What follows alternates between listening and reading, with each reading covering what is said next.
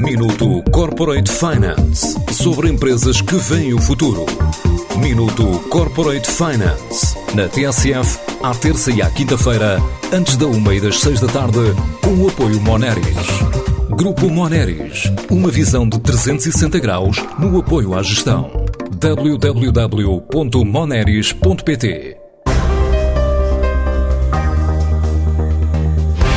Ela não transforma vinho em pão nem água em peixe, mas transforma peixe em fiambre.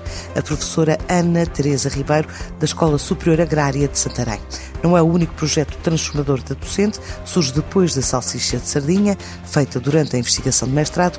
Há dois anos, para o doutoramento na Universidade de Évora, conseguiu desenvolver um produto confeccionado com pescado e fibras vegetais, pronto a consumir, com características semelhantes à de um fiambre de porco. Por exemplo, no fiambre de porco necessitamos de injetoras para injetar uma salmoura nas peças de carne, o que não acontece no, na polpa de peixe porque apresenta uma textura diferente, fibras musculares diferentes e, portanto, basicamente, nós em vez de termos que injetar, fazemos é uma mistura, tanto da polpa de peixe, que já está picada, com essa tal salmoura, portanto, água adicionada de outros ingredientes.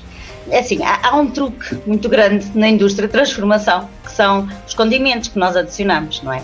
E, portanto, nós aplicamos também esses mesmos uh, saborizantes no fiambre de peixe. Portanto, uma das sensações que, que nos salta logo à, à boca, digamos assim, em termos sensoriais desse fiambre, é que nos sabe fiambre.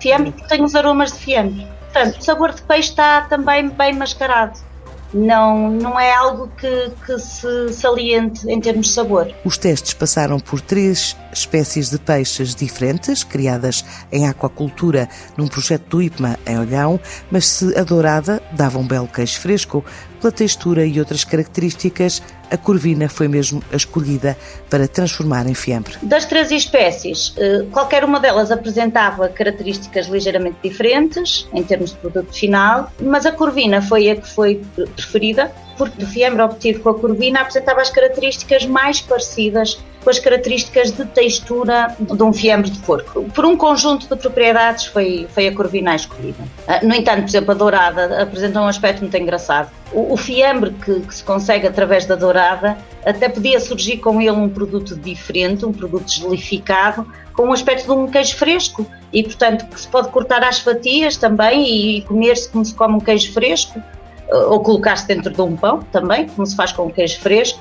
E, uhum. portanto, abre-se aqui uma panóplia de aplicações basta estarmos só um bocadinho abertos a, a, diversificar. Pelo caminho fica o desejo de que uma empresa empreendedora possa vir a industrializar o projeto, colocá-lo nos mercados, tal como outro produto que acabou por ser desenvolvido por uma estagiária. Eu estou na expectativa que, que isso ainda vai acontecer, que haja alguma empresa que apresente interesse em desenvolver este produto vamos esperar e ver. E, portanto, este produto está na calha, se alguma empresa estiver interessada em desenvolver e apanhar, e, portanto, estou disponível para, para qualquer ajuda que possa ser necessária, para qualquer colaboração.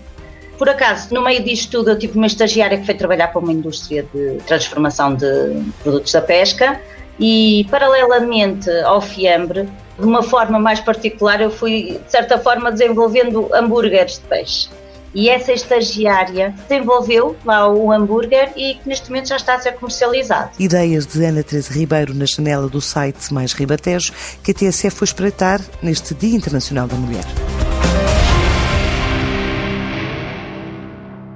Minuto Corporate Finance sobre empresas que veem o futuro.